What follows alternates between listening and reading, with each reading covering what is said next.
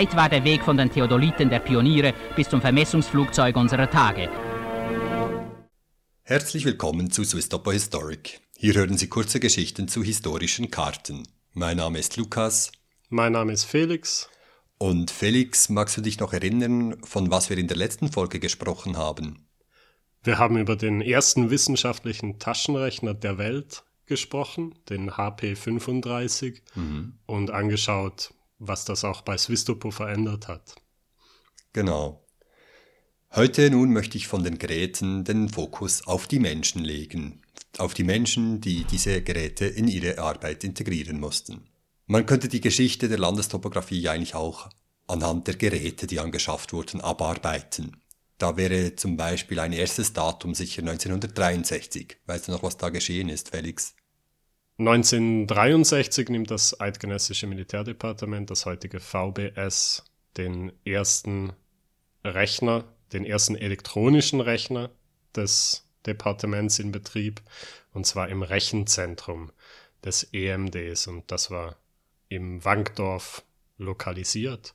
Und das Besondere für Swistopo daran war, war, weil Swistopo bzw. damals die Landestopographie ein Teil des EMDs war, dass die Landestopographie auch auf diesem elektronischen Rechner rechnen konnte. Das ist so der Anfang des elektronischen Rechnens auch für Swistopo. Genau. Ein weiteres Datum könnte dann 1967 sein. Da beschaffte die Landestopographie dann selber ihren ersten elektrischen Tischrechner. Das war eine Wanderer Conti. Dann weiter wichtig wäre wahrscheinlich 1969, wo die HP 9100A angeschafft wurde. Dabei handelte es sich um einen Tischrechner, der auch Winkelfunktionen beherrschte. Eine sehr wichtige Eigenschaft, vor allem für die Ingenieure der Vermessung, der Geodäsie. Dann 1972 die Entwicklung eben des ersten wissenschaftlichen Taschenrechners. Wir haben in der letzten Folge davon gesprochen und schlussendlich vielleicht noch 1978, wo mit der Prime 400 der erste Großrechner bei der Landestopographie angeschafft wurde. Wie gesagt, möchte ich nun aber jetzt auf die Menschen fokussieren, denn ich möchte anhand eines Beispiels aufzeigen, wie diese Gerätegeschichte zu kurz greift. Schlussendlich braucht es nämlich wiederum die Menschen, welche die Maschinen in ihre Arbeit integrieren und sich überlegen, wie sie die neuen Geräte effizient und gut zur Verfolgung ihrer Ziele nutzen können. Dazu ist dann eben auch viel Innovation, viel Erfindungsreichtum nötig, viel Ausprobieren, weil der Mensch sich hier auf Terrain begibt, auf welchem sich nur wenige vorgegangene Pfade befinden. Felix, bist du bereit? Ich bin bereit. Gut. Wir haben bereits oben besprochen, wie 1963 mit dem Großrechner des Eidgenössischen Militärdepartements auch der Landestopographie ein Rechner zur Verfügung stand. In der ersten Folge dieses Podcasts hast du ja bereits aufgezeigt, dass Rechnen ein wesentlicher Bestandteil der Arbeit der Ingenieure war, eigentlich schon immer war, äh, und auch blieb. Und so erstaunt es nicht, dass sich eben auch bald bei der Landestopographie die Frage aufstellte, wie Computer diese komplizierten Rechenaufgaben vereinfachen könnten. Das Problem dabei war aber, dass es in den 1960er Jahren noch keinen Markt voller Programme gegeben hätte, welche die spezifischen Anforderungen der Ingenieure an der Landestopographie aufgenommen hätten. Und so war es denn alles andere als offensichtlich, wie die Großrechner nun die Arbeit erleichtern könnten. Wir schreiben nun das Jahr 1967 und an der Landestopographie beginnt ein junger Ingenieur zu arbeiten namens Erich Gubler. Und dieser junge Ingenieur erhält nun vom damaligen Direktor Ernst Huber den Auftrag, ein Programm zu entwickeln, welches mittels Computer der Ausgleichung trigonometrischer Netze dienen sollte. Felix, kannst du kurz erklären, um was es bei dieser Ausgleichung trigonometrischer Netze geht? In aller Kürze beschrieben könnte man die Ausgleichung trigonometrischer Netze wohl so beschreiben, dass beim Herstellen trigonometrischer Netze natürlich zwischen den einzelnen Punkten, den einzelnen Knotenpunkten dieses Netzes Winkel gemessen werden und diese Winkel werden immer mehrmals gemessen, weil einmal messen gleich keinmal messen.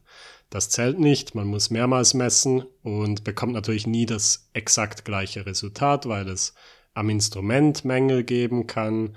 Es gibt menschliche Fehler, die sich einschleichen können und einfach ähm, die Einzigartigkeit jedes einzelnen Messvorgangs spielt da rein. Also man hat unterschiedliche Resultate und muss dann herausfinden, was wohl der passendste Wert ist zwischen diesen Resultaten, um diese Resultate auszugleichen, also um das plausibelste, den plausibelsten Mittelwert zu ermitteln. Und das macht man mit der Ausgleichungsrechnung. Genau.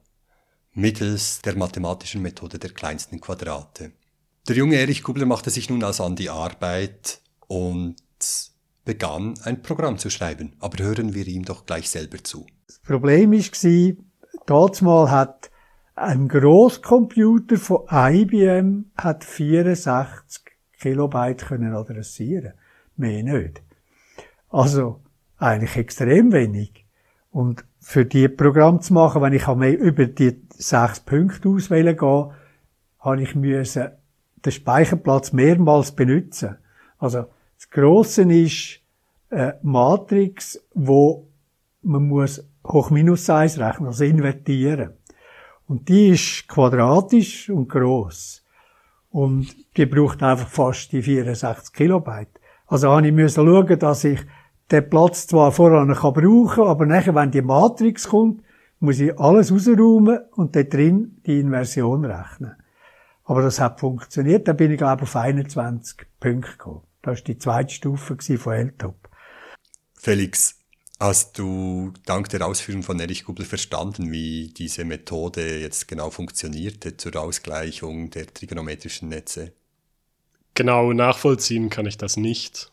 Aber genau, ich auch nicht. Ich glaube, was ziemlich eindeutig rüberkommt, auch für uns Laien, ist, dass hier das Maximum aus der Maschine herausgeholt wurde und das mit einigen Improvisationen und Tricks, derer sich Erich Gubler bedient hat. Genau.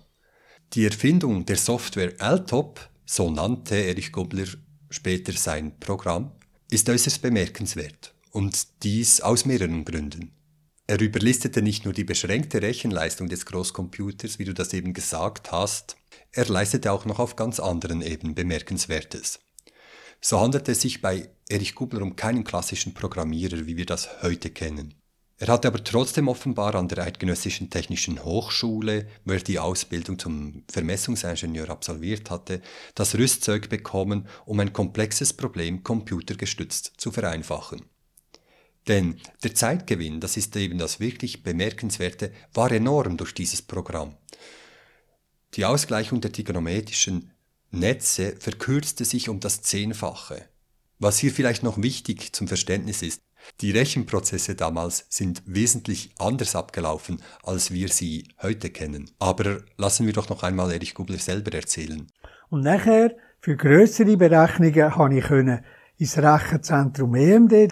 Da bin ich mit einem VW-Käfer dort rausgefahren, habe dort oben den Ergebnis also alles Lochkarten, alles mit Lochkarten, das Programm auf Lochkarten und Daten auf Lochkarten immer dort rausgefahren mit einem Kängel voller Karten, geschaut, wie ist das Ergebnis, allenfalls ein paar Karten neu gelocht, dort draussen haben sie ein Locher gehabt, und wieder einen, einen Job aufgegeben, und habe ich am Tag nachher wieder können schauen, was ist rausgekommen. Erich Gubler musste also erst noch die Lochkarten für das Programm und die Rechnungen erstellen. Das war eine Standsarbeit, eine manuelle Arbeit. Fuhr dann anschließend knapp sechs Kilometer zum Rechenzentrum, quer durch die ganze Stadt Bern, er überhaupt im Computer das Problem, die Rechenaufgabe stellen konnte. Und dann eben anschließend noch das Warten über Nacht auf das Ergebnis.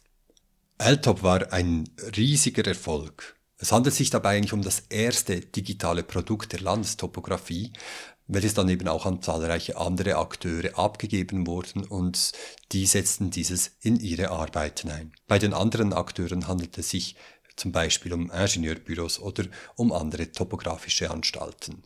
Das Programm wird bis heute immer noch eingesetzt und ist Bestandteil zahlreicher Applikationen, natürlich in einer erweiterten, angepassten Form. Auch weitere andere Ingenieure haben bis heute an LTOP weitergeschrieben und gearbeitet. Die große Leistung von Erich Gubler blieb zum Glück nicht unbemerkt. 1996 verlieh die ETH Zürich Erich Gubler den Titel eines Ehrendoktors der technischen Wissenschaft. Zu diesem Zeitpunkt hatte Erich Gubler auch seine beeindruckende Karriere an der Landestopographie fortgesetzt. Erst war er zum Leiter der Geodäsie befördert worden und anschließend prägte er die Landestopographie sogar als deren Direktor. Was ich nun mit der Geschichte von Erich Gubler aufzeigen möchte. Computer waren in dieser frühen Zeit noch nicht einfach die willigen Gehilfen, wie wir sie heute kennen, die bereits mit Software und Schnittstellen ausgerüstet waren, so dass sie sich einfach in die Arbeit integrieren ließen. Nein, dazu braucht es erst einmal viel Eigenleistung durch das Schreiben von Programmen und weiterem. Ebenfalls war der ganze Prozess wesentlich aufwendiger, als wir uns das heute vorstellen. Felix, so viel mal zu diesem Beispiel, vielleicht noch um aufzuzeigen, dass es sich dabei nicht um einen Einzelfall handelte. Kommen dir weitere Beispiele in den Sinn, die auch aufzeigen, wie viel Erfindungsreichtum damals an der Landestopographie herrschte?